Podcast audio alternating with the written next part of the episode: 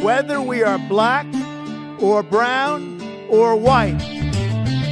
We will make America great again. Allô, bonjour Laure, comment ça va? Bonjour, euh, c'est Naïs. Vous êtes sur les routes de Pennsylvanie là, euh, à quelques jours des midterms. Qu'est-ce que vous allez chercher là-bas?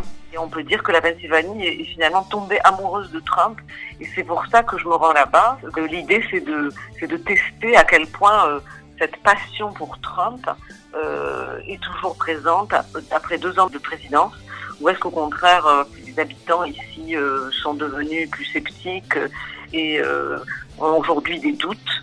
Comment ils ont finalement vécu ces, deux années de présidence Trump?